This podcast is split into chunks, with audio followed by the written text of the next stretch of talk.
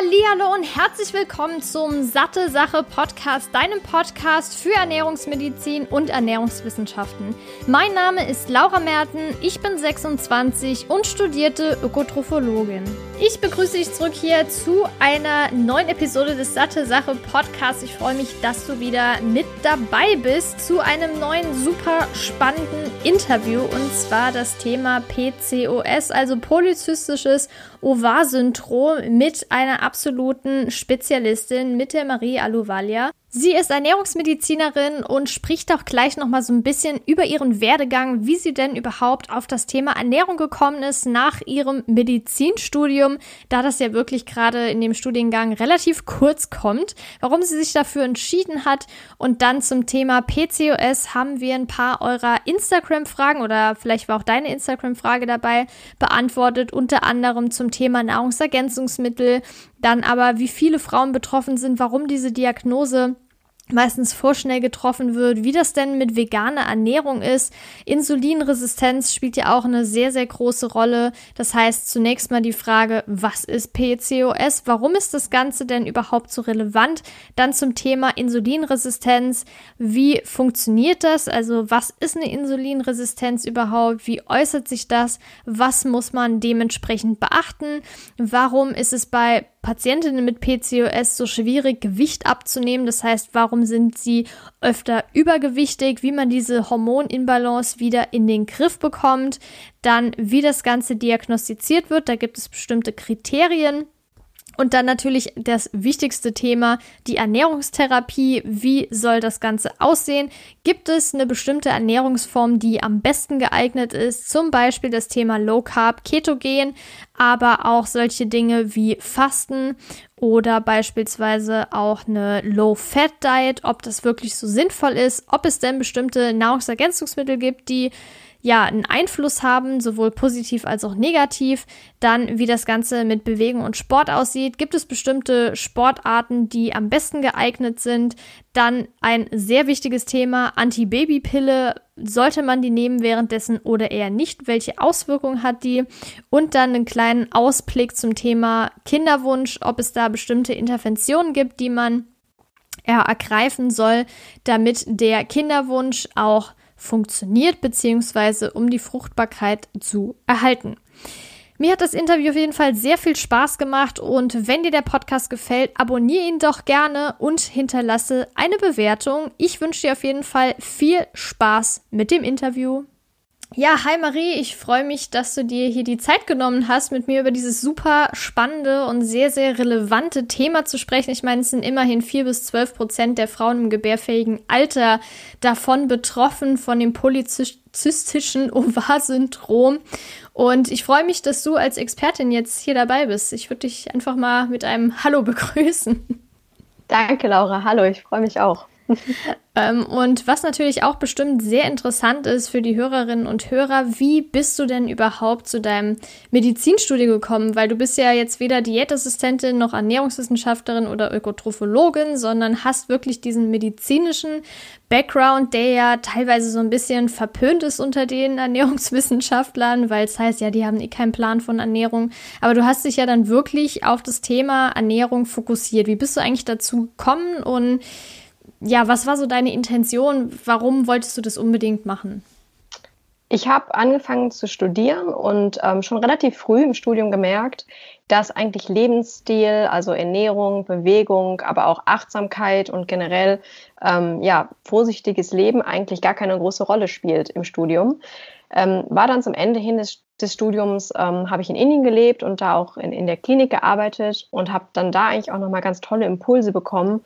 Ähm, ich habe dort in der inneren Medizin gearbeitet und ähm, da hat Ernährung, also auch in der, in der Therapie, eine ganz andere Rolle gespielt als in Deutschland. Und die Ärzte waren auch im Gegensatz zu uns komplett anders und viel, viel besser in, in, in die Richtung hin ausgebildet.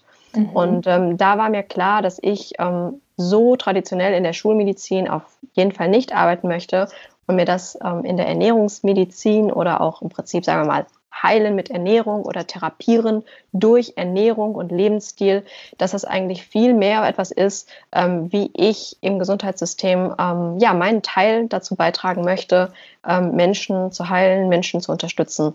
Und ähm, dann habe ich auch für mich die Entscheidung getroffen, ähm, in diese Richtung zu gehen und habe durch ähm, ja sehr viel Eigeninitiative ähm, eine eigene Ausbildung sozusagen ähm, mir zu, zusammengelegt. Ich habe viel in einer Uniklinik in Neu-Delhi gelernt, ähm, habe mich dann aber auch in England am King's College fortgebildet, ähm, auch in Australien ähm, an der Monash University und habe das im Prinzip durch, durch, Eigen, durch Eigeninitiative sämtliche Fortbildungen gemacht und mich natürlich auch ähm, von der Ärztekammer hier in Deutschland ähm, dann ausbilden und zertifizieren lassen. Ja, mega spannend. Also ich finde das gut, weil eigentlich so, ja, wie ich ja eben gesagt habe, dieses verpönte, ich denke, es gibt mittlerweile viele Mediziner oder immer mehr Mediziner, die merken, wie relevant eigentlich die Ernährung ist. Und gerade wenn man jetzt kurz, weil wir sprechen ja nachher auch äh, über Insulinresistenz, die hier eine Rolle spielt, auch wenn PCOS jetzt nicht äh, heilbar ist, wie jetzt zum Beispiel Typ 2 Diabetes, dass dann aber trotzdem Mediziner merken, hey, man kann wirklich bei Typ 2 Diabetes, beim metabolischen Syndrom, also Bluthochdruck, Adipositas und so weiter, so viel mit Ernährung erreichen. Und gerade du fokussierst dich ja auch auf Frauengesundheit und weißt ja, wie wichtig das da auch sein kann. Also auch mit dem Hormonhaushalt, dass gerade durch zum Beispiel eine fettreichere Ernährung oder beziehungsweise was ich gemacht habe, wäre eine komplette Low-Fat-Ernährung und habe da gemerkt, hey, mein Hormonhaushalt ist echt so gestört einfach. Und sobald ich dann zum Beispiel mehr Fett eingebaut habe, war es schon viel besser. Also man sieht auf jeden Fall immer mehr die Relevanz der Ernährung, sowohl in der Medizin als auch generell in der Ernährungstherapie. Also ich finde das wirklich super, dass du das so gemacht hast und dass du dann auch in Indien wirklich gemerkt hast, dass dort die Wahrnehmung von oder der Stellenwert von Ernährung ein ganz anderer ist wie hier in Deutschland, obwohl es hier in Deutschland ja auch echt gebraucht wird. ja, ich denke mal, gerade in Indien ist es auch eine Ressourcenfrage. In Deutschland ist es natürlich ähm, günstig, keiner weiß, äh, was es kostet. Man geht zum Arzt und bekommt die Medikamente verschrieben. Mhm. Äh, in Indien ist halt auch eine Frage äh, der Nachhaltigkeit. Es ist ein, äh, einfacher, ähm, sich sozusagen auf Lifestyle-Basis ähm, einfach zum Beispiel anders zu ernähren, zum Beispiel um eine Insulinresistenz zu begegnen, als einfach Metformin zum Beispiel zu verordnen, mhm. ähm, weil da einfach die Ressourcen und die Kosten ähm, einfach auch ja, teurer sind und das einfach auch Menschen dort anders belastet. Deswegen ist, glaube ich, auch in Deutschland unsere Schwelle dazu ähm, ja, sehr gering, weil es einfach alles zur Verfügung steht. Ja.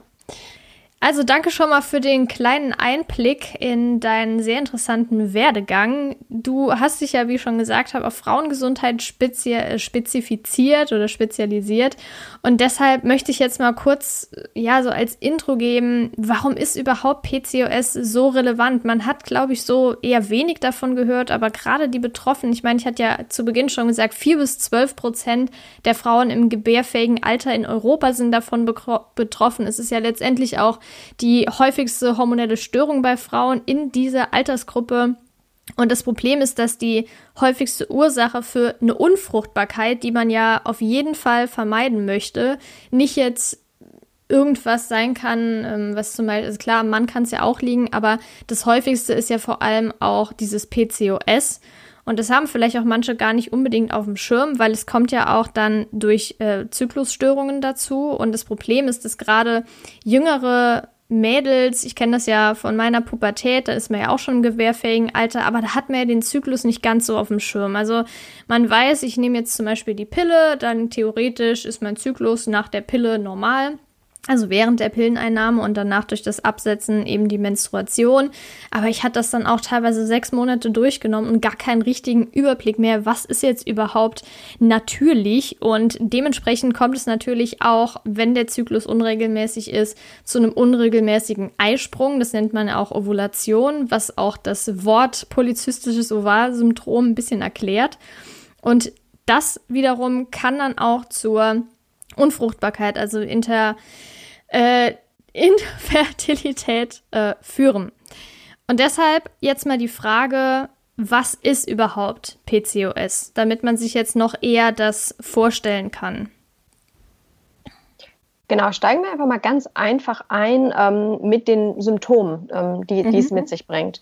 Ähm, und im weiteren Schritt gehen wir dann einfach gleich einmal in, in so Schritt für Schritt auf den Mechanismus ein, ähm, der dann einfach auch ganz einfach erklärt, wie diese Symptome zustande kommen.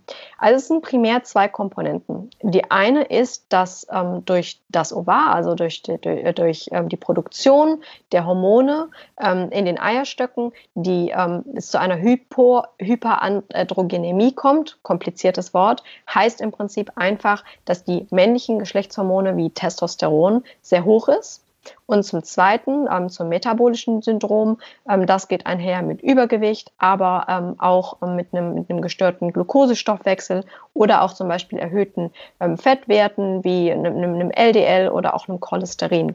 Das letztendlich ähm, beschreibt erstmal ganz grob PCOS. Mhm. Okay, also das sind quasi so die zwei Ursachen oder Symptome meinst du jetzt? Das sind die beiden, das sind im Prinzip ähm, so die, die beiden, die beiden groben ähm, Symptomcluster, mhm. die es das, dazu gibt. Und ähm, das, das hohe Testosteron äußert sich dann in verschiedenen körperlichen Erscheinungen. Ähm, es kann zum einen ähm, sein, dass das Hautbild sich verschlechtert. Ähm, Akne sind, sind, viele Frauen von betroffen. Es kann aber auch ähm, zu einer, einem, also in bestimmten Form von Haarausfall kommen. Da hatten wir auch eine Frage zu bekommen, können Geheimratsecken ein Anzeichen dafür sein? Kann auch durchaus möglich sein durch mhm. diese Verschiebung der männlichen ähm, Geschlechtshormone. Ähm, es kann aber auch sein, dass es zu einem eher männlichen Behaarungsmuster kommt, zum Beispiel äh, im Gesicht, aber auch auf dem Rücken. Ähm, auch, auch das ist möglich. Und was natürlich letztendlich dann ähm, auch ähm, mit dem, mit dem, mit dem sozusagen mit dem Eisprung gemacht wird, dass es zu einem unregelmäßigen Eisprung kommt, dass es zu einem unregelmäßigen Zyklus kommt. Das ist sozusagen dann noch der weitere Punkt, ähm, den dieses ähm, hohe Testosteron auslöst. Das metabolische Syndrom äußert sich meistens dadurch, ähm, dass es zu einer Gewichtszunahme kommt oder was ich halt auch sehr oft sehe, ist, ähm, dass Frauen ähm, einfach das Pro ein Problem haben, Gewicht zu verlieren. Ähm, mhm. dass sie ähm, gar nicht so unbedingt sehr viel übergewichtig sein müssen, aber einfach so ein wirklich hartnäckiges ähm, Problem haben, was sie auch ähm, ja so alleine erstmal durch ähm, Ernährung ähm, zuerst überhaupt gar nicht gehandelt bekommen. Aber da gehen wir auf jeden Fall gleich auch noch drauf ein, wenn wir uns die Therapie anschauen, denn da kann man echt einiges erreichen, wenn man das sozusagen ganzheitlich ansetzt. Ja, ich finde es wichtig, dass du gerade Therapie sagst, weil PCOS ist ja auch nicht heilbar. Und das ist ja auch das Problem, was wir unter anderem besprechen. Das Gute ist, man kann die Symptome und die Prognose durch zum Beispiel Medikation oder Lebensstilanpassung behandeln oder therapieren. Genau, genau.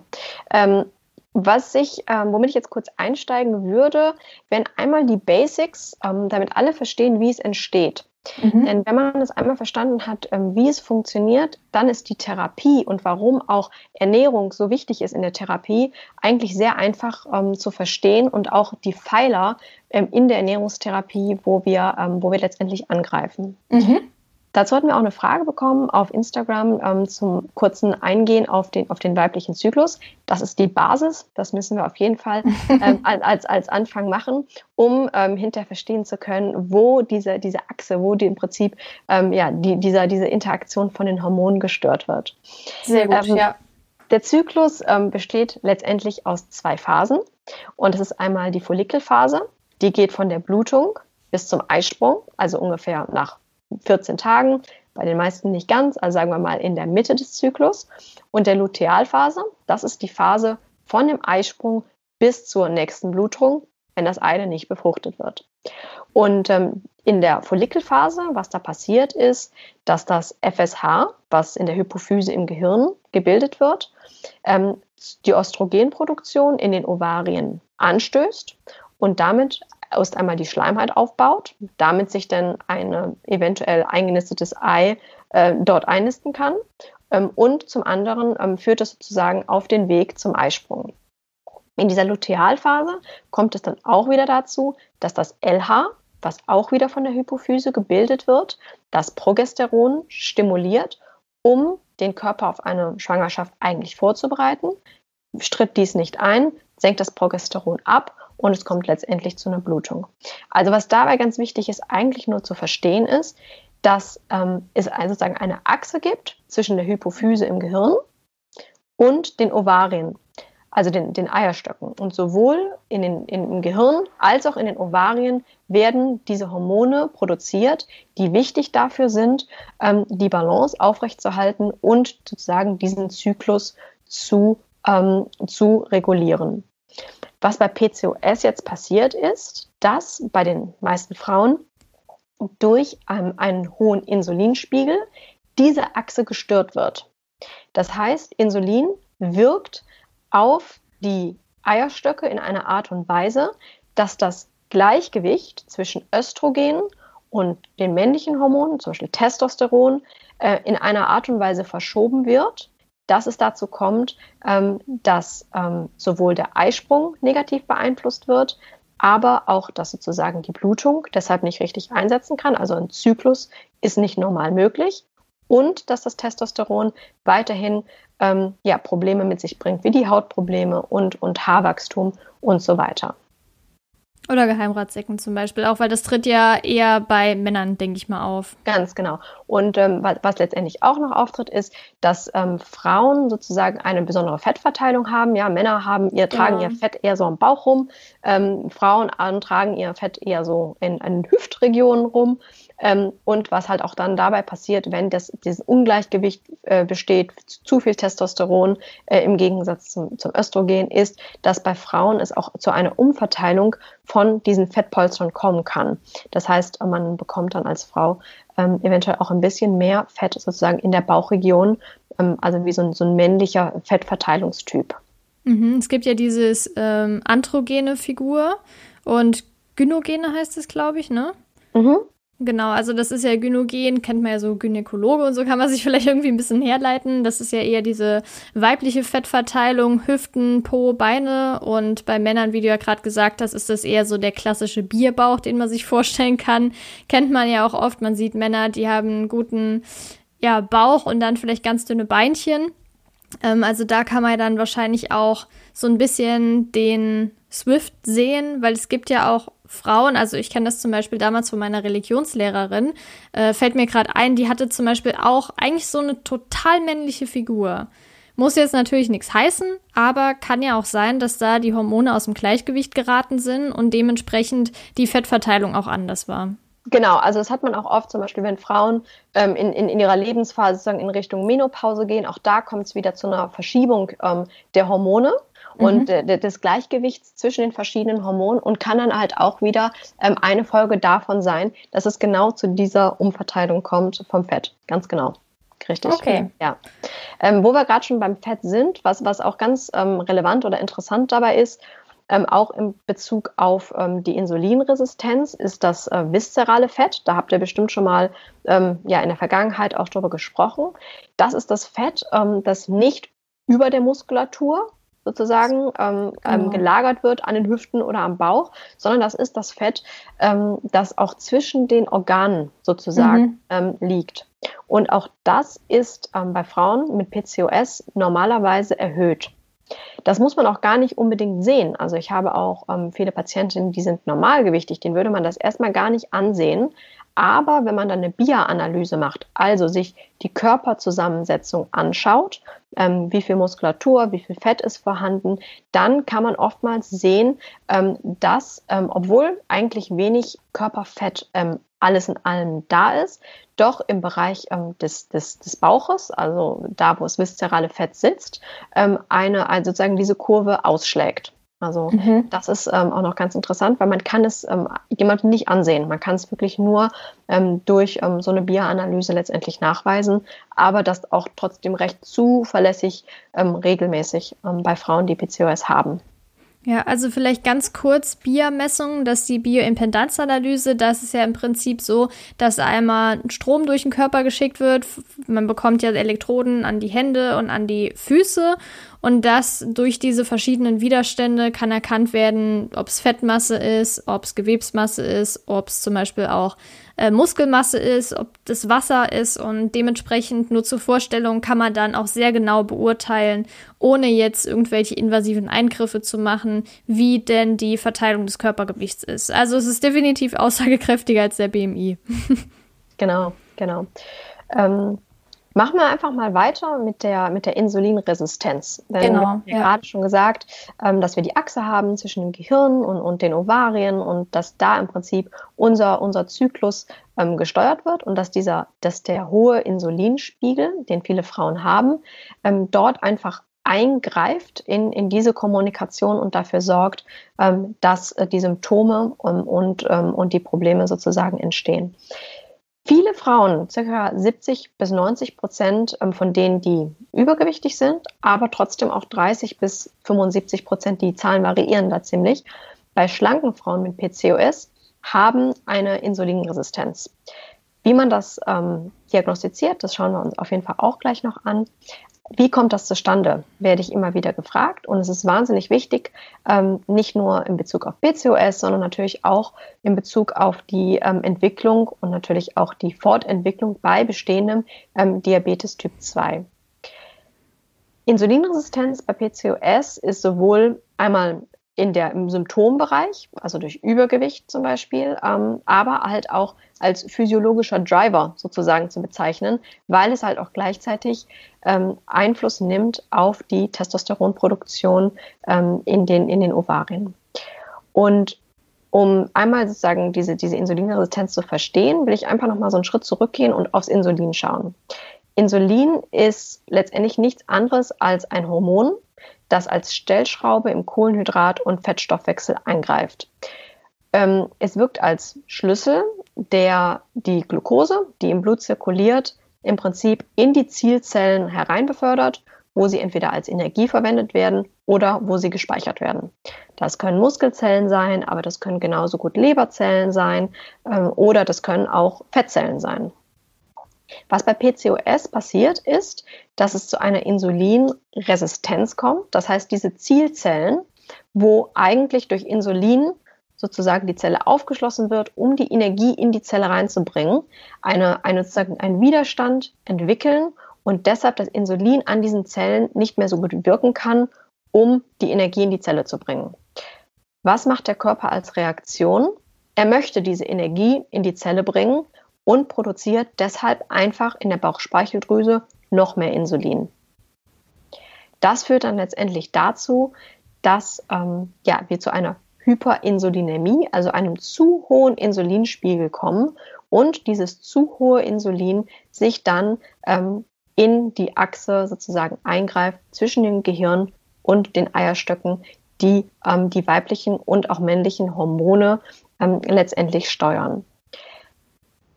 Das ist ähm, natürlich auch super relevant, weil alle, die PCOS haben und eventuell eine Insulinresistenz haben oder übergewichtig sind, einfach auch ein erhöhtes Risiko haben, später an Insulin zu, äh, an Diabetes ähm, zu erkranken.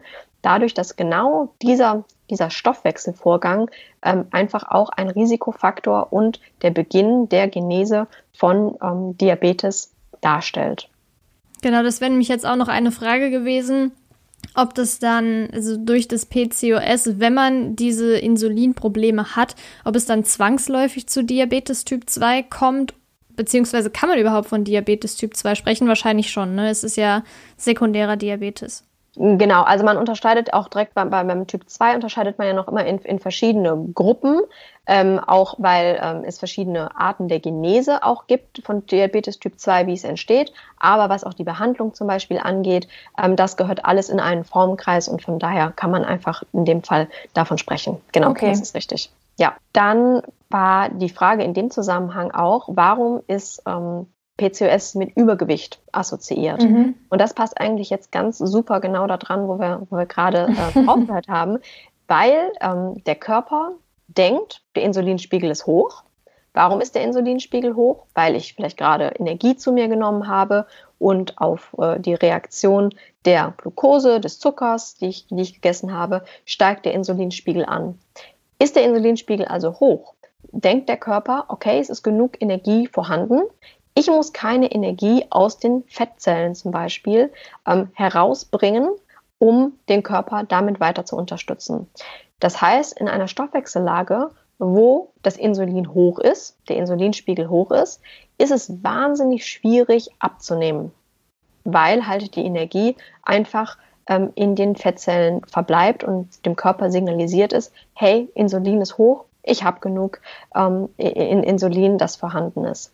Und ähm, genau da greift letztendlich dann auch die Therapie an, weil man versucht, den Insulinspiegel zu senken, um sowohl die, die, die, die Achse der Hormone wieder ähm, auf einen normalen Status zurückzuführen, aber auch gleichzeitig, ähm, um Gewicht zu reduzieren, ähm, was einfach nur möglich ist, wenn der Insulinspiegel ähm, relativ niedrig ist. Okay, also quasi Übergewicht hängt direkt damit zusammen oder ist es eher indirekt? Ähm, hängt schon, die, man könnte sagen, direkt damit zusammen. Genau. Also das ist sozusagen das eine bedingt das andere. Es ist im Prinzip ein Teufelskreis. Das Insulin ist hoch, das Übergewicht wird mehr, äh, Insulin ist weiter hoch, Übergewicht wird noch mehr. Mhm. Und äh, das, das Insulin ist sozusagen der, die, die Wurzel ähm, des Ganzen, ähm, wo man, wo man, wo man angreifen ähm, müsste oder wo man angreifen muss, ähm, um im Prinzip diesen Teufelskreis ähm, zu durchbrechen. Okay, also wie du ja gesagt hast, das Ziel der Therapie ist insofern Insulin zu senken, um den Kreislauf wieder zum Laufen zu bringen. Genau, genau. Ähm, was man nämlich auch sehr oft sieht, ist, dass ähm, bevor ich mit Patienten anfange zu arbeiten, füllen die für mich ein Tagebuch aus. Fünf mhm. bis sieben Tage. Ich ähm, arbeite primär online, das heißt, ich sehe die Leute vorher nicht. Das heißt, ich habe ein Tagebuch vor mir liegen, das ist, ähm, was so die Nährwerte angeht, die Kalorien angeht, teilweise gar nicht so viel, ähm, von dem, was ich dann letztendlich ähm, erwarte oder von der Person, die ich letztendlich treffe. Das heißt, aufgrund dieser Stoffwechsellage mit dem zu hohen Insulin können die Leute für ihre Körperzusammensetzung eigentlich nur recht wenige Kalorien zu sich nehmen. Und äh, das, ist, das macht auch genau wieder das, das, dieses Abnehmen so schwierig, weil die eigentlich ähm, ja schon recht wenig in der Energie essen, zu sich nehmen, aber durch das hohe Insulin einfach die Fett, Fettzellen ähm, keine Energie sozusagen abgeben und man dadurch einfach sehr schwierig Gewicht verliert.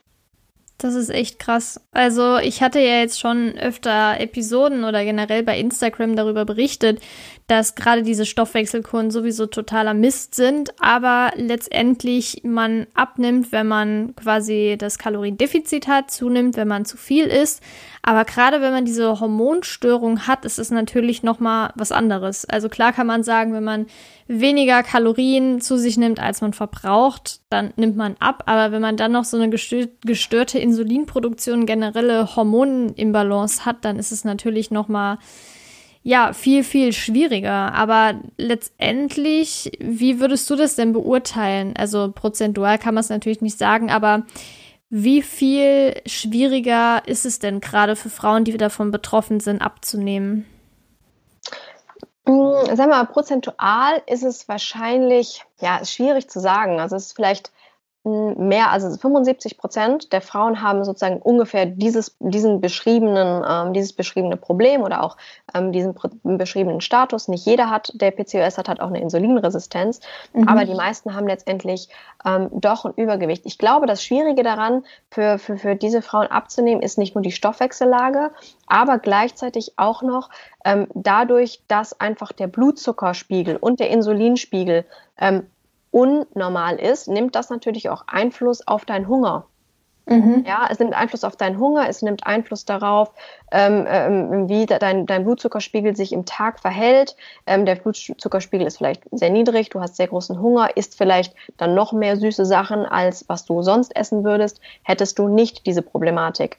Das heißt, wenig essen oder fasten, ja gut, für, für ein paar Tage kann das wahrscheinlich jeder, aber durch diesen gestörten ähm, ja, Kohlenhydratstoffwechsel ist es einfach auch ähm, ja die Interaktion mit dem, was in deinem Gehirn als Hunger ankommt, ist halt auch deshalb gestört. Das heißt, klar kann man jemandem sagen, isst wenig, aber die Person muss auch irgendwie damit zufrieden sein, was sie gegessen hat und darf natürlich auch nicht ständig Hunger haben. Und das macht das Ganze halt ähm, nochmal ähm, doppelt schwierig. Ja, und kommt es da dann auch häufiger zu Heißhunger bei den Frauen? Ja, ist, ist auch auf jeden Fall ähm, der Fall, weil du, du, du kannst dir halt vorstellen, ähm, ähm das, das, das, das Insulin ist hoch ähm, und äh, der, der Zucker ähm, oder da gehen wir gleich noch drauf ein, welche Kohlenhydrate äh, man idealerweise ähm, dazu sich nehmen sollte. Ähm, auf jeden Fall dadurch, dass ähm, sozusagen die, die Insulinantwort einfach übermäßig ist, aber manchmal auch ähm, nicht adäquat funktioniert, ist der Blutzuckerspiegel einfach nicht so konstant, ähm, wie er sein sollte. Und das ist ja auch eine Voraussetzung dafür, dass man genau diese Heißhungerattacken nicht hat. Genau.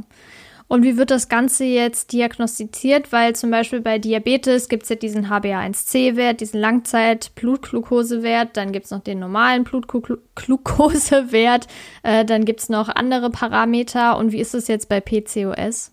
Genau, also natürlich bei PCOS ähm, erstmal auf die Suche gegangen wird natürlich nur, wenn irgendwelche Symptome bestehen. Das heißt, ähm, die Frau kommt zum Arzt und, und sagt, irgendwas ist nicht okay, irgendwie meine Periode bleibt aus, sie ist unregelmäßig, ähm, ich habe Akne entwickelt. Ähm, so kommt das meistens natürlich erstmal zustande, dass die Frage überhaupt aufkommt, ähm, was, ist, was ist da falsch mit mir? Ähm, wir, wir müssen irgendwas testen. Ähm, es wird international die gleiche Klassifikation dafür verwendet. Das sind die sogenannten Rotterdam-Kriterien. Und ähm, die basieren letztendlich auf drei Standbeinen. Das eine ist der unregelmäßige oder ganz ausbleibende Zyklus. Man nennt das im, im Fachjargon Oligo- oder Anovulation, also seltene oder gar keine Ovulation. Das zweite ist die Virilisierung durch Hyperandrogenismus. Hört sich auch wieder wahnsinnig kompliziert an, ist letztendlich einfach ähm, das Ergebnis, dass zu viel Testosteron im Blut zirkuliert und es ähm, einfach ähm, ja, zu diesen Vermännlichungserscheinungen kommt, Fettumverteilung, aber auch Probleme mit der Haut ähm, oder den Haaren. Und das dritte sind die polyzystischen Ovarien, also Eierstöcke, die viele Zysten haben und die werden ähm, dann letztendlich im Ultraschall nachgewiesen.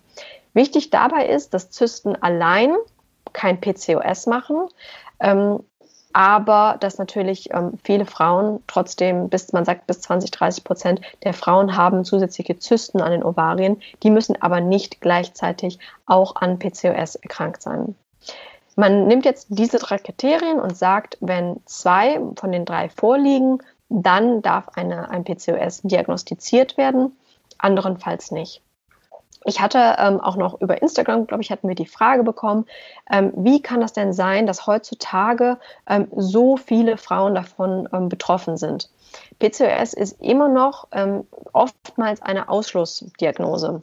Das mhm. bedeutet letztendlich, ähm, dass man eventuell nicht genau weiß, ähm, was es ist und deshalb wird gesagt, ja, wahrscheinlich ist es ähm, ähm PCOS.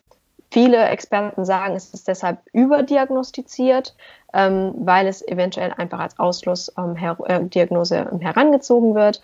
Andere wiederum sagen, es ist falsch diagnostiziert und es könnte auch sozusagen ein, eine Zyklusstörung auf, auf, aufgrund ähm, zum Beispiel von Unterernährung sein. Das ähm, sagen manche Experten. Oder es könnte auch sein, ähm, dass so viele Frauen davon letztendlich betroffen sind, weil einfach auch die Rate an, an Übergewicht, auch die, Über, an, die Rate an ähm, Übergewicht in jungen Jahren ähm, einfach ähm, ja, so stark in, den, in den letzten Jahrzehnten ähm, ange, an, an, angestiegen ist. Also das nur nochmal dazu, ähm, zu den Kriterien und wie die ähm, letztendlich zu den, zu den Fall, zu den äh, zeigenden, äh, zu den steigenden Fallzahlen ähm, dazu passen. Wenn jetzt PCOS ähm, so diagnostiziert wird, dann unterteilt man das Ganze noch oder macht weitere Untersuchungen, um zu schauen, ob eine Insulinresistenz vorliegt oder nicht.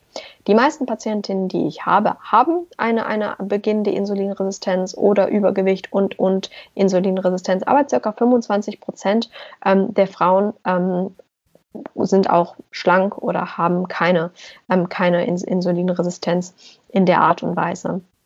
Ähm, wichtig ist, dass es untersucht wird, weil es natürlich auch nochmal dazu hilft, ähm, die Diagnose zu erhärten, weil diese Konstellation von den Rotterdam-Kriterien plus noch eine Insulinresistenz kann einfach ähm, wirklich die Diagnose ähm, erhärten und andere Sachen, ähm, die eventuell sonst noch in Frage kommen, einfach ähm, ausschließen. Bedeutet das, dass wenn man jetzt diese zwei zum, oder zwei oder drei Rotterdam-Kriterien erfüllt, dass man dann direkt die Diagnose stellt oder muss man da noch andere Untersuchungen dann machen? Genau, also auch da sind wieder ähm, verschiedene ähm, Herangehensweisen. Auch in verschiedenen Ländern wird es unterschiedlich gemacht. Ähm, primär wird es erstmal so gemacht, aber ich bin mir sicher, dass es auch da wieder Ausnahmefälle gibt, ähm, wo jetzt ein erfahrener Gynäkologe sich, glaube ich, besser auskennt als ich. Aber soweit ich, soweit ich weiß, ähm, ist das, wird es erstmal prima so gemacht. Genau. Okay, ich denke auch, dass die Diagnose hier in dieser Episode jetzt nicht so die größte Rolle spielt, aber wir wissen jetzt auf jeden Fall schon mal, dass es diese Kriterien gibt, dass die auch untersucht werden, wenn jetzt eine Frau kommt und die Symptome so beschreibt, die darauf zutreffen. Ähm, und dass man dann eben sich verschiedene Dinge anschaut, wie zum Beispiel hier jetzt eine, einen Ultraschall zu machen, ob dann wirklich Zysten vorliegen, dann zu schauen, wie ist denn Haarwachstum, Hautprobleme zum Beispiel auch oder gerade dieser unregelmäßige Zyklus, das ist wahrscheinlich so mit das häufigste, warum die Frauen dann wahrscheinlich das überhaupt äh, untersuchen lassen. Ja, genau. Also viele setzen die Pille ab und warten darauf, dass der Zyklus zurückkommt. Mhm. Ähm, tut es aber nicht und dann ja, suchen sie nach einiger Zeit einen Arzt auf und, und ähm, genau, der macht dann die nächsten Tests und schaut sich das an. Genau. Und wenn das jetzt diagnostiziert wird, wie sieht da die Therapie aus? Also was sind so die Bausteine? Man kann wahrscheinlich medikamentös auch was machen. Metformin hatten wir eben schon angesprochen. Mhm. Dann gibt's ja noch die Ernährungstherapie, die natürlich jetzt die wichtigste Rolle hier spielt. Und wir zu Beginn auch schon gehört haben, dass man da auch therapiebegleitend auf jeden Fall die Symptome zum Beispiel verbessern kann oder die Prognose. Dann hatten wir noch verschiedene Fragen. Ich will jetzt nur kurz schon mal so einen kleinen Teaser geben dass wir noch auf bestimmte ja, Ernährungsweisen eingehen, gerade wegen der Insulinresistenz, ob Low Carb oder Keto irgendwie eine gute Ernährungsform sind, ob es überhaupt eine richtige Ernährung gibt oder ob das noch relativ schwammig ist und vor allem auch noch das Thema Supplements ansprechen, weil das ist ja ein immer relevanteres Thema und dauernd wird gefragt, ja, helfen Supplements, kann ich das irgendwie unterstützen? Aber zunächst mal generell, was kann man da sagen, dass es bestimmte Bausteine gibt, die eigentlich fast immer genutzt werden? Genau, ja, das kann man auf jeden Fall. Also ähm, sowohl die medikamentöse Therapie als auch die äh, Ernährungs- und Lifestyle-Therapie, das sind eigentlich immer die beiden Dinge, ähm, auf die man angreift. PCOS ist so heterogen, es ist so ähm, verschieden im, im Erscheinungsbild, ähm, ob Gewichtsreduktion im Vordergrund steht oder ähm, ob ähm, einfach die Reduktion einer Insulinresistenz oder beides im Vordergrund steht oder bei einer schlanken Frau ähm, ähm das eventuell gar nicht ähm, ein großes Thema ist oder ob vielleicht ähm, ein Kinderwunsch besteht und man wirklich ähm, versucht, ähm, sowohl durch, durch Medikamente ähm, das ähm, zu stimulieren, dass, dass es, dass es ähm, ja, zu einem normalen Zyklus und einem normalen Eisprung kommt. Das ist sehr, sehr heterogen. Deswegen ist das schwierig, einfach zu sagen, ja, eine Therapie passt da irgendwie für jeden. Was man aber auf jeden Fall sagen kann, ist, dass es die verschiedenen Bausteine gibt, auf die man zurückgreifen kann. Und ähm, das ist zum, zum einen ja die medikamentöse Therapie, also das äh, Metformin zum Beispiel, um diese Insulinresistenz ähm, zu reduzieren, was einfach auch die, die, sozusagen die Wurzel mit angreifen kann und ähm, der Krankheit angreift und hoffentlich einen positiven Einfluss hat ähm, auf die Funktion der Eierstöcke. Aber es kann auch zum Beispiel bei Kinderwunschtherapie ähm, zu einer Follikelstimulation ähm, kommen, ähm, um, um das Ganze zu begünstigen.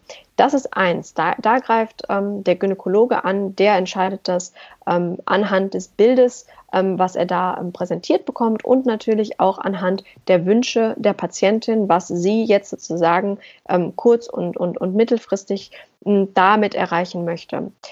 In England ist ganz interessant, äh, dass das Royal College of ähm, Obs and Gynae, die haben jetzt in ihrer Leitlinie übernommen, dass äh, Lifestyle-Therapie und Ernährungstherapie als erstes kommt. Also die greifen wirklich ähm, ganz gezielt auch da an und sagen, ähm, das kommt über allem, das kommt als allererstes und erst dann, wenn das sozusagen ausgeschöpft ist oder, oder weitestgehend optimiert ist, ähm, dann soll es zum Einsatz von Medikamenten kommen. Ähm, das letztendlich ist eine Entscheidung, ähm, die von, vom behandelnden Arzt zusammen ähm, mit der Patientin getroffen wird. Ich schaue mir die Ernährungstherapie äh, dabei an und ähm, ja, möchte jetzt auch einmal ganz kurz hier auf die Pfeiler, wie du gerade schon gesagt hast, ähm, die verschiedenen Pfeiler eingehen, ähm, was man da erreichen kann. Ja, nur ganz kurz, das ist nämlich auch wichtig wegen den Medikamenten. Das Problem gerade von diesem Metformin ist ja auch, dass, oder generell, das ist ja auch zum Beispiel, wenn man dieses L-Tyroxin, also Schilddrüsenhormone bei einer Unterfunktion einnimmt, dass der Körper auch so ein bisschen äh, entspannt wird, ähm, lazy, mir fällt gerade das deutsche Wort nicht ein, ähm, gemütlich wird, genau. Ähm, und dass der Körper dann halt denkt, ja, kann ich mich jetzt ein bisschen drauf ausruhen und da ist es dann vielleicht auch sinnvoller erstmal, wie du gesagt hast, mit der Ernährungstherapie anzugreifen und zu schauen, inwieweit können wir das denn damit lösen. Ganz genau. Also die, die ersten Jahre sozusagen in der Ernährungstherapie habe ich natürlich viel, wie viele andere klassisch auch, sehr viel mit Diabetikern gearbeitet und da würde man halt auch ähnlich angreifen. Metformin ist da auch wieder First Line, das kommt immer als allererstes. Ja. Ähm, und, und genau das ist der Punkt, wenn man halt gerade noch ähm, in sozusagen der, der Anfangsphase ist, kann man wahnsinnig effektiv Ernährungstherapie einsetzen und erstmal sozusagen, ähm, ja, wenn man, wenn man das gut durchhält und, und ordentlich macht, das Metformin eigentlich in vielen Fällen ähm, sogar nochmal aufschieben oder reduzieren, ähm, wenn man es schon genau. eingesetzt hat. Ganz genau. Ja. Du hattest gefragt ähm, nach der, der richtigen Ernährung. Also man liest ja wahnsinnig viel, ob äh, im Internet oder Erfahrungsberichte. Der eine sagt, man sollte Low Carb essen, also keine oder wenige Kohlenhydrate. Ähm, andere sagen Keto, also so gut wie gar keine Kohlenhydrate sind äh, da die, der, der, der richtige Ansatz. Ähm, das ist definitiv ähm, nicht zu empfehlen. Vielleicht könnten wir vorher noch mal ganz kurz, weil ich glaube, das ist jetzt ein bisschen untergegangen, die Grundpfeiler erstmal der Ernährungstherapie äh, besprechen. Ja, okay, also ich wollte darauf hinaus, aber wir Ach so, okay. setzen, setzen wir um, geht auch. Der Grundpfeiler sind eigentlich die Kohlenhydrate, letztendlich. Ja, ja also da, da, sind wir sozusagen mit, mit, mit Low Carb und Keto schon gar nicht so falsch. Ähm, nur, dass es das Ganze sozusagen ein bisschen ähm, zu sehr ins Extrem zieht. Ähm, mhm. Ähm, das heißt, zentral in der Therapie sind immer die Kohlenhydrate, zum einen die Menge, das Timing der Kohlenhydrataufnahme, aber auch äh, die Qualität der Kohlenhydrate, da kommen wir gleich noch drauf. Also kurzkettige Kohlenhydrate, verarbeitete Kohlenhydrate aus Gemüse, aus Kartoffeln, aus Obst, all das Vollkorn, das ist unterschiedlich. Ähm, und natürlich auch der Mahlzeitenzusammensetzung, das heißt, äh, was esse ich mit meinen Kohlenhydraten, ähm, wie setze ich das zusammen. Das letztendlich ähm, ist essentiell und ist halt auch da wieder sehr individuell, so dass man auch nicht sagen kann, äh, dass jeder eine Low Carb oder eine Keto Diät benötigt, sondern darauf kommt es letztendlich an, dass man sozusagen sinnvoll die Kohlenhydrate über den Tag ähm, verteilt aufnimmt. Mein ganz großes Problem bei äh, Low Carb Diäten ist, dass es ähm, oftmals einfach ähm, einem, viel zu wenig Ballaststoffe gibt. Natürlich kann man eine Low Carb Diät, wenn man genau weiß, wie es geht, auch so machen, dass die Ballaststoffaufnahme recht hoch ist. Aber in den meisten Fällen ist das einfach nicht der Fall. Das heißt, Ballaststoffe sind viel zu gering und gerade bei einer Keto Diät, was auch oftmals das Problem ist, gerade bei einer, bei einer Ernährung, ähm, bei, bei einer Mischkost, ist, dass die Leute einfach viel zu viele tierische Produkte zu sich nehmen, um diese, ja, diesen Mangel an pflanzlichen Lebensmitteln, in denen halt zwangsläufig Kohlenhydrate drin sind, auszugleichen. Und dadurch, dass wir halt bei PCOS auch immer wieder das Problem mit den Fettwerten haben, ob das jetzt LDL ist oder ob das Cholesterin ist, ist das eigentlich ähm, ja wahnsinnig unförderlich ähm, an, der, an, an dieser Sache, wenn man sozusagen mehr tierische Produkte isst und ähm, die ähm, kohlenhydrathaltigen pflanzlichen Produkte dadurch reduziert. Sehe ich übrigens auch bei gesunden Leuten, die gerne eine Keto-Diät machen oder im Alleingang über längere Zeit eine Keto-Diät gemacht haben, dass sich äh, oftmals die Fettwerte bei denen verschlechtern, wenn sie die pflanzlichen kohlenhydrathaltigen Lebensmittel durch tierische Produkte verbessern, äh, austauschen. Genau, deswegen ähm, nochmal ganz klar, es ist nicht nötig, eine Keto- oder Low-Carb-Diät zu machen, sondern vielmehr ähm, darauf zu achten und langfristig vor allen Dingen zu denken, ähm, in, indem man seine Ernährung ähm, auf um die Kohlenhydrate herum umstellt. Genau, das ist ja auch oft das, was, also ketogene Ernährung kann ja schon einfach mal Sinn machen. Man kann es ja mal ausprobieren, gerade wenn man gesund ist. Man sollte sich auf jeden Fall gut damit auseinandersetzen. Ich kenne es zum Beispiel in meinem Studium, machen das auch ein paar, die kennen sich ja damit aus, da ist es ja kein Problem. Aber ich würde jetzt nicht einfach so als Laie sagen, ich mache jetzt mal ein bisschen Keto, weil da sollte man dann ja auch ein bisschen auf die Lebensmittelauswahl achten und jetzt nicht irgendwie nur Bacon essen und Butter löffeln, äh, sondern da kann man ja noch ein paar andere Sachen zu sich nehmen.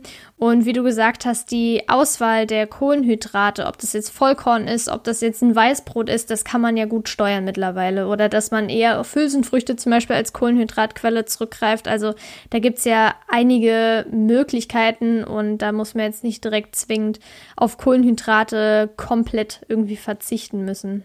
Genau, also ich habe auch äh, in Indien, da essen ja viele Leute, also ja eigentlich fast ausschließlich pflanzlich, auch aus ethischen Gründen.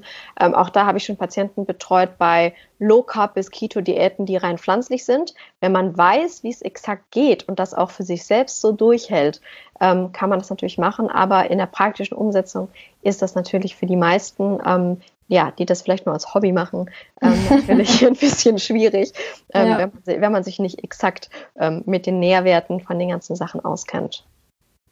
Genau. Und wie sieht das jetzt zum Beispiel mit den Kohlenhydraten genau aus? Also ich hatte ja gerade schon gesagt, Vollkorn ähm, ist da auch gut oder zum Beispiel ja schnell verwertbare Kohlenhydrate sind nicht so optimal, aber diese Slow Carb das sind ja quasi die, die nicht so schnell verwertet werden. Ähm, gibt es da bestimmte Lebensmittel, die du überwiegend empfehlst? Genau, also was, was, was ich immer im, im, gleichen Ansatz mache, ist, dass wir das über vier bis fünf Sitzungen, also meistens so über, ja, sagen wir mal acht bis zehn Wochen, na, langfristig und Schritt für Schritt umstellen, also ich mit dem Patienten. Und es sich darum, darum dreht, sozusagen die, die, die Menge an Kohlenhydraten pro Mahlzeit umzuändern, äh, aber auch ähm, die Herkunft umzuändern. Wenn wir erstmal auf die, die ähm, Herkunft schauen, ähm, es geht zum einen darum, wie du schon gesagt hattest, slow, slower Carbs sozusagen zu verwenden, also äh, Kohlenhydrate, die idealerweise in Tandem kommen mit vielen Ballaststoffen zum Beispiel, aber die auch von ihrer Natur aus einfach länger ähm, ja, verdaut werden.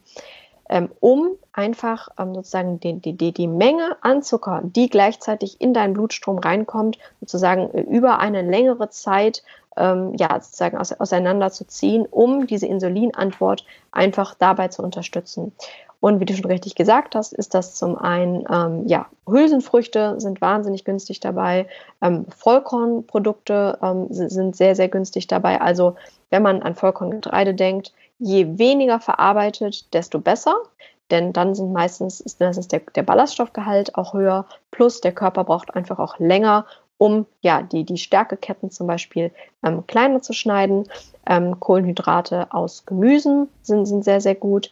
Ähm, und man sollte eigentlich einfach auch darauf achten, dass man Kohlenhydrate, also Zucker, besonders freie Zucker, ob das Honig ist, ob das zugesetzter Zucker ist oder ob das Agaven-Dicksaft ist oder ob das Fruchtsäfte sind, all diese Sachen, ähm, das möglichst äh, zu reduzieren ähm, und über sozusagen den Tag in kleine Portionen zu verteilen.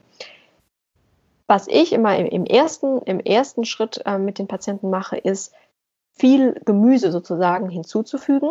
Mhm. Das ist immer, ist immer das Erste, denn natürlich haben Gemüse, Kohlenhydrate sowie auch Vollkorngetreide, aber die Dichte ist natürlich wesentlich geringer. Das heißt, genau. wir müssen nicht nur darauf schauen, ähm, dass wir Kohlenhydrate zu uns nehmen, die langsam verdaut werden, langsam aufgenommen werden, sondern letztendlich auch in der Portion gesehen mhm. soll die absolute Menge an Kohlenhydraten ähm, auch recht gering sein. Genau, also sättigen, aber dennoch jetzt nicht äh, viele Kalorien quasi.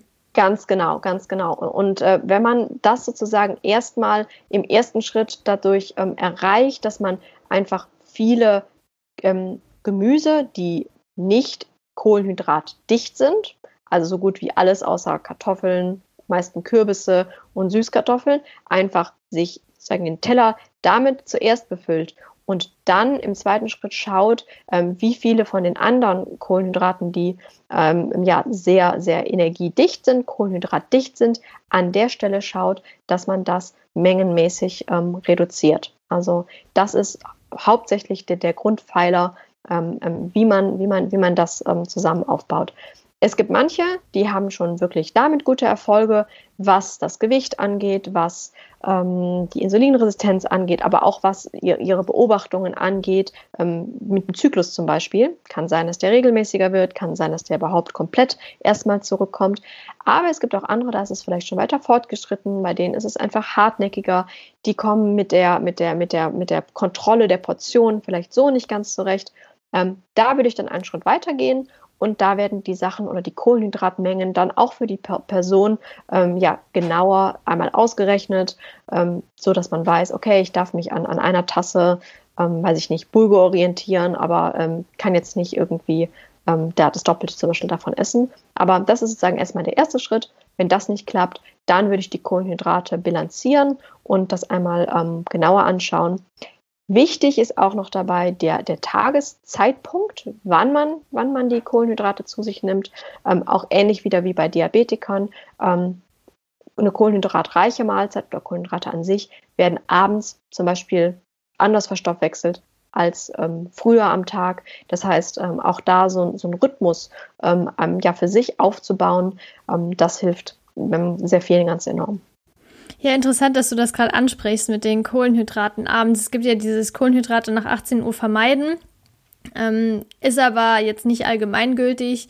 Wenn man jetzt Probleme mit Kohlenhydratverstoffwechslung Verstoffwechslung hat, ja, sollte man drauf achten. Aber wenn man jetzt gesund ist, heißt das nicht, dass man dadurch irgendwie abends zunimmt, nur weil das dann ein bisschen anders verstoffwechselt wird, weil das wahrscheinlich bei einem gesunden Menschen so gut wie gar keinen Unterschied macht. Genau. Ähm, was, was einfach auch noch bei dieser, bei dieser mit den 18 Uhr, ich hatte mal ähm, mit, mit einem Wissenschaftler geredet, der hat gesagt, es ist einfach kognitiv einfach. Das ist einfach eine Regel, die du dir setzt. Ähm, und weil es eine Regel ist, die du dir gesetzt hast, hältst du dich auch dran. Mhm. Ähm, das ist halt das Einzige, eines, was dabei unterstützt. Und das andere ist, ähm, dass ich oft höre, nee, das kann ich nicht. Ich habe aber abends um 10 Uhr noch Hunger. Ähm, aber wenn man das Ganze mal nach vorne schiebt, ähm, dann isst man vielleicht auch automatisch sein Frühstück früher und schiebt das vielleicht eher so ein bisschen in das, in das Essensfenster, ähm, was für den Kohlenhydratstoffwechsel ja bei PCOS einfach ein bisschen günstiger sein könnte. Ja, das kann gut sein. Gibt es denn irgendwelche bestimmten Lebensmittel, die jetzt positive Einf einen positiven Einfluss auf die Hormonproduktion haben? Ähm, ich finde das immer schwierig. Natürlich gibt es, äh, werden verschiedene ähm, ja, Sachen da vorgeschlagen. Ich finde es immer schwierig. Ich schaue mir grundsätzlich das komplette Essverhalten an. Äh, natürlich kann man Lebensmittelklassen nennen. Also ich meine, Hülsenfrüchte sind da wirklich, äh, stehen immer ganz, ganz, ganz groß mit da oben. Das macht Sinn, denke ich mal. Aber, aber einzelne Lebensmittel ähm, zu identifizieren, ähm, das finde ich immer schwierig. Also wie das äh, Brokkoli gegen Krebs hilft. Äh, ja, wenn, wenn, man sich sonst äh, nur von McDonalds ernährt, hätte das wahrscheinlich auch nicht so ähm, einen Einfluss. Deshalb ähm, finde ich es immer schwierig, sich auf irgendwelche einzelnen Sachen äh, zu versteifen. Es kommt wirklich alles in allem eher ähm, darauf an, sich ausgewogen, ähm, primär pflanzlich zu ernähren ähm, und einfach auf die Kohlenhydratqualität zu achten. Jetzt kam noch eine Frage rein bezüglich veganer Ernährung, wo du gerade schon auf pflanzliche Ernährung hinaus willst, weil eine vegane Ernährung ja in den meisten Fällen ein bisschen höheren Kohlenhydratanteil hat als jetzt eine Durchschnittsernährung. Abgesehen jetzt von Zucker. Das macht wahrscheinlich viel, also es ja, macht einiges der Kohlenhydratzufuhr aus, aber nichtsdestotrotz kann man denn dann sagen, dass eine vegane Ernährung trotzdem empfehlenswert ist? Ähm, ich denke schon. Also gerade wenn man auch wieder sich die Genese von PCOS anguckt und, und, und diese Stoffwechsellage, die auch wieder dem Diabetes in vielen Fällen recht ähnlich ist. Es gibt ja mittlerweile zahlreiche tolle Studien, ähm, die genau das zeigen ähm, bei, einer, bei einer diabetischen Stoffwechsellage, ähm, dass es gar nicht äh, nur auf, den, auf den, den Split ankommt zwischen meinetwegen Proteinen, Fetten, Kohlenhydraten, sondern es ist wirklich äh, auf die Qualität der einzelnen Lebensmittelbestandteile ankommt. Ähm, von daher eine geplante vegane Diät, wie in, in allen Fällen eine geplante Diät ähm, hier ähm, ja anzusetzen ist, geht aber auch das ganz hervorragend. Also das kann man okay. auf jeden Fall machen. Also ich denke, wenn man auch darauf achtet, dass der, dass sozusagen der Teller oder die Mahlzeit ordentlich zusammengesetzt ist mit einem gewissen Anteil von Protein. Ähm, auch in dem Fall bei einer, bei einer veganen Ernährung ähm, kann man das auf jeden Fall machen und habe ich auch schon mehrfach mit Leuten gemacht. Das geht. Okay. Ich finde das gerade einen guten Punkt, weil wegen veganer Ernährung und vegetarischer Ernährung B12, Nahrungsergänzungsmittel, ich hatte ja kurz eben schon angesprochen, gibt es denn bestimmte Nahrungsergänzungsmittel, also Supplements, die tatsächlich helfen können?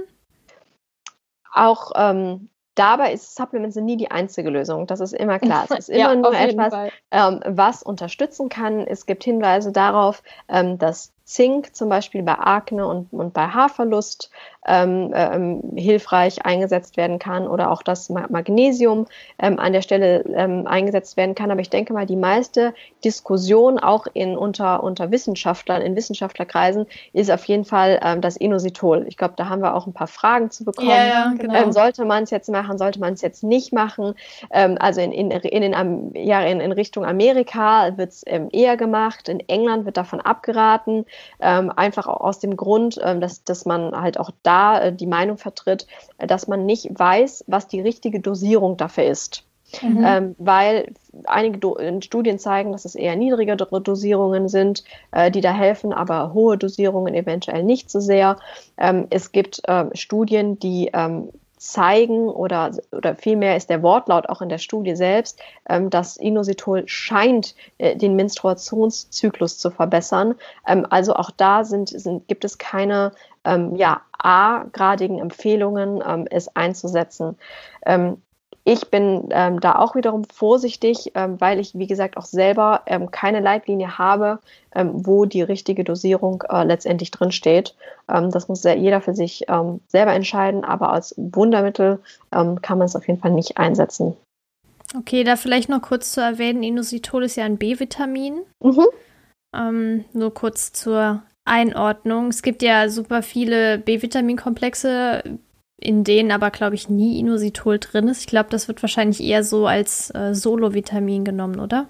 Genau, also ich habe es auch äh, schon mal äh, in der Apotheke und so gesehen. Da wird es immer, es wird tatsächlich als, als Frauen-Gesundheitsvitamin, Kapsel, was auch immer. Okay.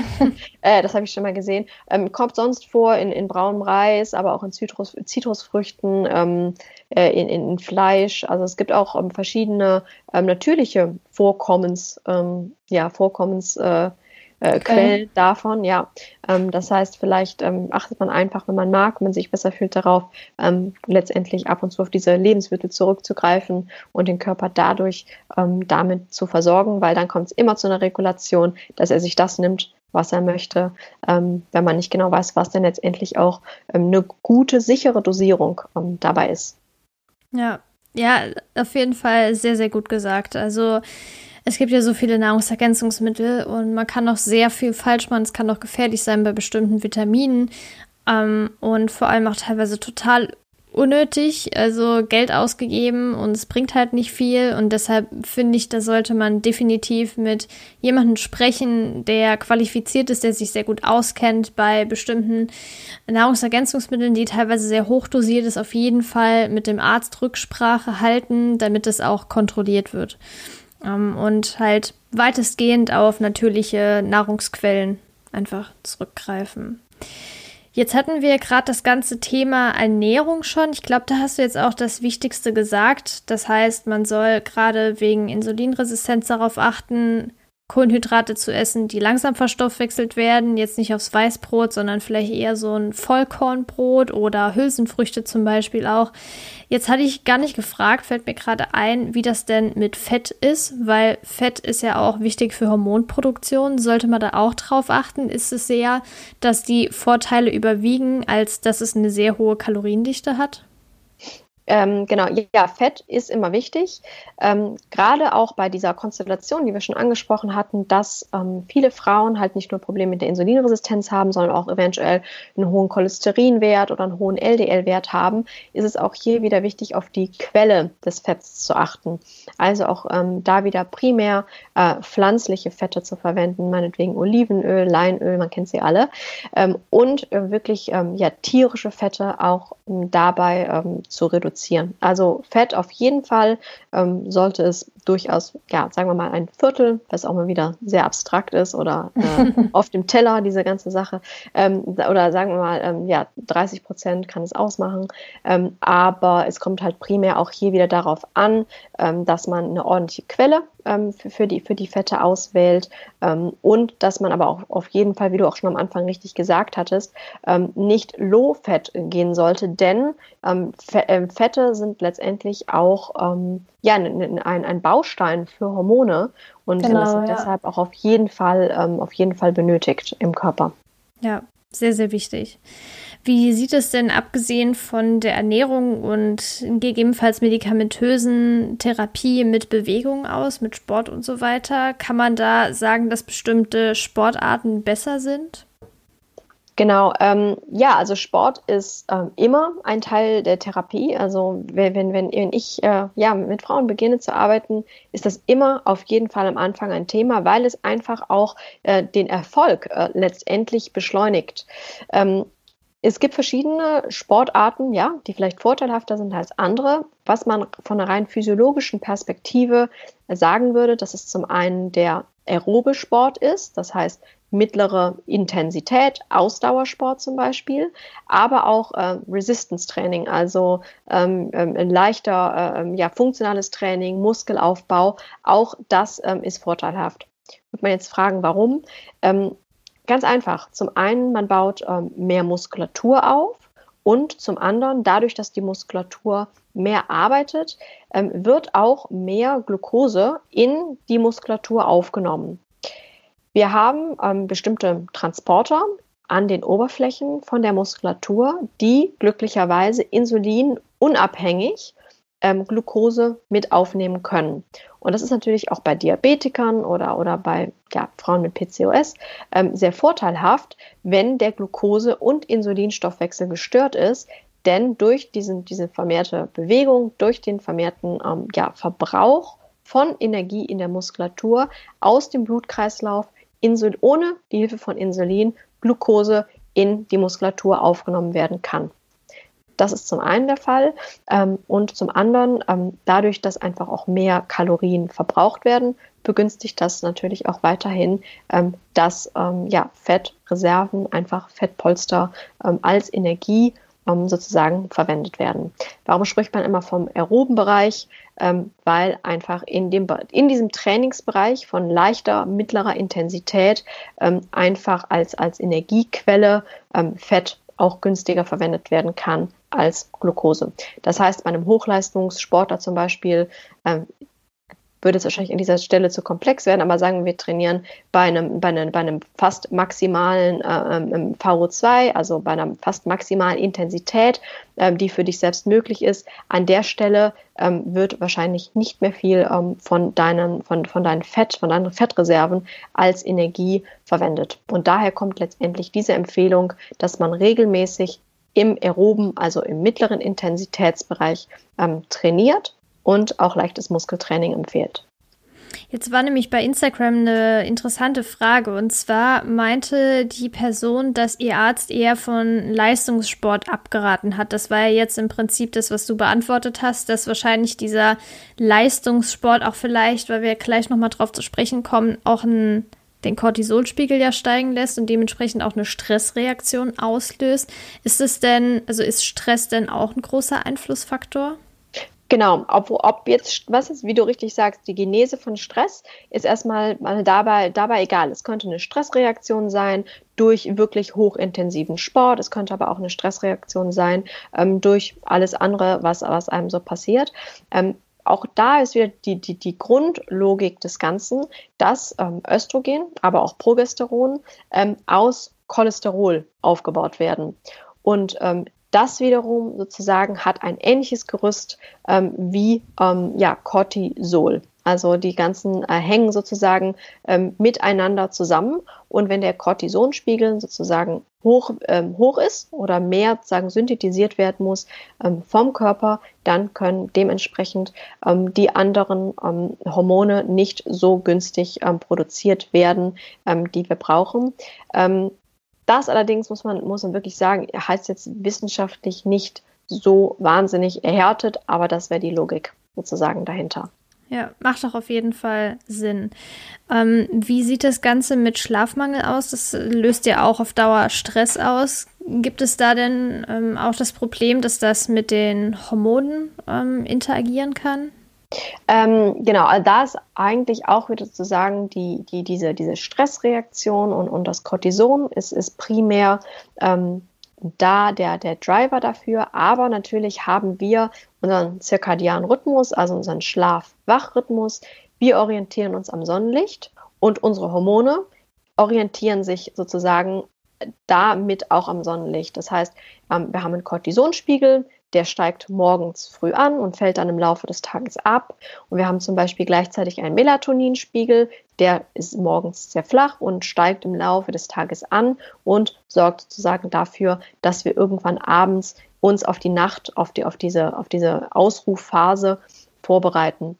Und auch dieser zirkadiane Rhythmus und das, das Zwischenspiel zwischen diesen beiden Hormonen ist letztendlich auch wieder wichtig für unseren Insulinhaushalt zum Beispiel und für die Verstoffwechslung von der Energie, von den, vom Blutzucker, von, von den Nährstoffen, die wir uns, äh, die wir im Laufe des Tages zu uns nehmen. Genau. Und deshalb ist es einfach, ja, so wahnsinnig wichtig, dass man den Körper ähm, ja in, in Einklang bringt, ähm, damit, ähm, ja, wie, wie sozusagen der zirkadiane Rhythmus ist, äh, aber auch sozusagen, was die, die richtige Menge an Bewegung anbelangt, natürlich nicht zu wenig, aber auch nicht zu viel, um sozusagen nicht eine übermäßige Stressreaktion dem Körper damit zu suggerieren. Genau, und vor allem dann auch ausreichende Regeneration. Genau. Und wie sieht das jetzt mit dem heiß diskutierten Thema Antibabypille aus? Ähm, wir hatten ja gerade eben schon darüber gesprochen, dass die Babypille gerade dazu führen kann, wenn man die absetzt, kann ich absolut aus Erfahrung sprechen, der Hormonhaushalt erstmal total durcheinander ist, weil er sich denkt, Moment, irgendwie war das doch die ganze Zeit reguliert und jetzt muss ich das plötzlich selbst regeln. Gibt es da denn sowohl während der Einnahme als auch, wenn man das absetzt oder nicht einnimmt, irgendwelche Unterschiede? Also alles in allem muss man irgendwie verstehen, wie es positioniert ist. Wenn wir die Insulinresistenz zum Beispiel angreifen, dann arbeiten wir sozusagen am, am Problem, an, an, der Wurzel des Problems. Mhm. Wenn wir ähm, sozusagen mit der Pille arbeiten, dann stoppen wir einfach nur das Problem für die Zeit der Einnahme. Aber wir haben letztendlich langfristig daran nichts verändert oder nichts verbessert. Ich denke, das ist immer so, so ganz wichtig, dass man sich diese beiden Schubladen nochmal so einmal vor, vor Augen führt, dass man einmal wirklich ansetzt ähm, an, an, an der Wurzel des Problems und einmal, dass man einfach das Problem für diesen gewissen Zeitraum einfach nur ähm, managt. Viele haben vielleicht schon gehört, dass dadurch, dass man ähm, während man ja PCOS hat, einfach ähm, eventuell weniger Zyklen hat oder gar keine Zyklen hat was dafür, dazu führt, dass die, die, die Blutung einfach ähm, ja, das, äh, das, den Inhalt der, der Gebärmutterschleimhaut nicht abstoßt. Mhm. Das kann einfach das Risiko auch dafür erhöhen, ähm, zum Beispiel ein Karzinom, also ein Krebs ähm, des Endometriums, später im Leben zu entwickeln. Und deshalb ähm, wird in, in individuellen Fällen da auch ähm, ja, durch den Gynäkologen en, en, entschieden, äh, inwiefern auch die Pille dafür einfach verwendet wird, um regelmäßig ähm, ja, diese Blutung ähm, hervorzurufen. Also auch wieder da, es kommt total ähm, auf den, deinen individuellen Fall an, aber dafür wird es letztendlich ähm, verwendet. Okay, ich höre das nämlich auch öfter, äh, wenn ich davon berichte, dass ich so froh bin, dass ich diese ja, äh, Pille abgesetzt habe und das einfach nicht mehr einnehme in meinem Körper, da nicht mehr das Ganze zuführe, dass viele sagen, ja, sie haben die Pille aber genommen, weil sie eben Hormonprobleme haben. Bedeutet das also, dass die Pille auch eine Therapie sein kann? In der Art und Weise ist es, ähm, sagen wir mal, eine Therapie zu verstehen, ähm, die, wie gesagt, nicht an der Wurzel angreift, aber in dem Moment natürlich dadurch, dass man Hormone zuführt, die Symptome, wie zum Beispiel Akne ähm, oder, oder Haarwachstum, dadurch, dass das Verhältnis zwischen ähm, zum Beispiel ähm, den Androgenen und den, den Östrogenen verschoben wird, einfach die Symptome besser kontrollieren kann. So gesehen könnte man es als Therapie bezeichnen. Ja. Okay. Und jetzt natürlich auch eine sehr, sehr wichtige Frage, wenn wir jetzt ja ausblickend darüber sprechen. Wie sieht es denn generell mit Kinderwunsch aus? Weil wir haben ja schon die ganze Zeit besprochen, dass es eben dazu führen kann, dass man unfruchtbar wird. Gibt es da bestimmte Interventionen, die ja, ähm, gemacht werden sollten, damit der Kinderwunsch eben doch noch äh, ja, zustande kommen kann, beziehungsweise der Wunsch sowieso, aber dass man wirklich doch noch irgendwie fruchtbar wird? Ja, also da höre ich auch immer wieder auch recht früh äh, nach der Diagnose, dass Frauen zu mir kommen und sagen, mir wurde das und das direkt am ersten Tag gesagt, du wirst niemals Kinder kriegen können. Mhm. Ähm, das ist immer, äh, ja, ist immer ein bisschen traurig und vorschnell ähm, und ist auch ja einfach gar nicht mehr so zeitgemäß gibt bestimmt starke Fälle, wo, wo, wo es problematisch wird, aber in der Regel ähm, kann man doch da einiges machen. Ähm, auch da muss man vielleicht wieder ein bisschen langfristiger denken. Einmal ähm, durch sozusagen die langfristigere Behandlung durch Gewichtsreduktion, Normalisierung äh, der Hormone, ähm, Reduktion der Insulinresistenz, zu schauen, inwiefern man den Körper unterstützen kann, den Zyklus so gut er für sich selbst kann zu regulieren. Und dann im zweiten Schritt gibt es natürlich verschiedene ähm, Medikamente, die an verschiedenen Zeitpunkten eingenommen werden können, äh, um letztendlich sozusagen eine Follikelstimulation ähm, zu bewirken, so dass man wieder einen normalen Eisprung ähm, sozusagen ähm, durch diese extern zugeführten ähm, Medikamente ähm, hervorrufen kann. Das sind eigentlich immer diese beiden, beiden Dinge. Einmal die Langzeit Vorbereitung, indem man einfach guckt, ähm, dass man das ja so gut wie möglich durch ähm, ja, Lifestyle ähm, optimieren kann und dann sozusagen, ähm, wenn nicht schon möglich, ähm, in, in der Art und Weise noch zusätzlich Medikamente zur Stimulation hinzufügt. Okay, also es ist trotzdem möglich. Ja, die, die, ja, es ist definitiv möglich und äh, es ist, ähm, ja, ich habe auch schon viele Frauen begleitet, ähm, wo das hinterher auch gut geklappt hat. Es ist auf jeden Fall sehr positiv zu hören, dass trotz, dass es wirklich ein starker Eingriff in den Hormonhaushalt ist, beziehungsweise diese hormonelle Störung ja auch durchaus belastend sein kann, dass wenn man Kinder bekommen möchte, das nicht sofort heißt, nee, das geht nicht, du bist unfruchtbar, gar keine Chance. Genau. Was man halt allerdings auch leider sagen muss, das ist, ähm, es ist, es begleitet einen langfristig. Ich glaube, man mhm. muss das auch ähm, in einer gewissen Art und Weise ähm, akzeptieren, dass es ähm, in Phasen mühsam ist. Äh, mühsam, mühsamer als ähm, für andere Menschen die sich halt mit, diesen, mit dieser Thematik nicht auseinandersetzen äh, müssen. Wie viel darf ich heute Abend essen? Wie viel darf ich morgen essen? Jetzt habe ich mich zu viel Kohlenhydrate, jetzt habe ich mich nicht adäquat bewegt und so weiter und so fort. Ähm, es ist natürlich etwas, was langfristig da ist und was belastet.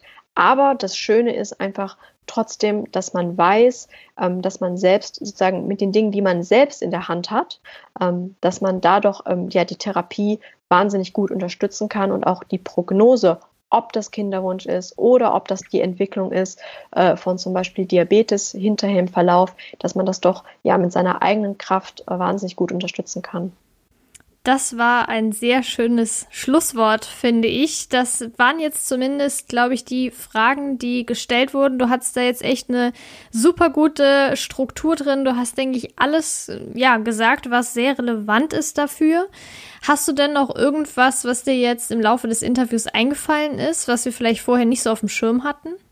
Ich glaube, wir haben so ziemlich, wir haben so ziemlich eigentlich, denke ich, alles ähm, alles abgearbeitet, denke ich. Wenn noch Fragen ja. sind, meldet euch gerne.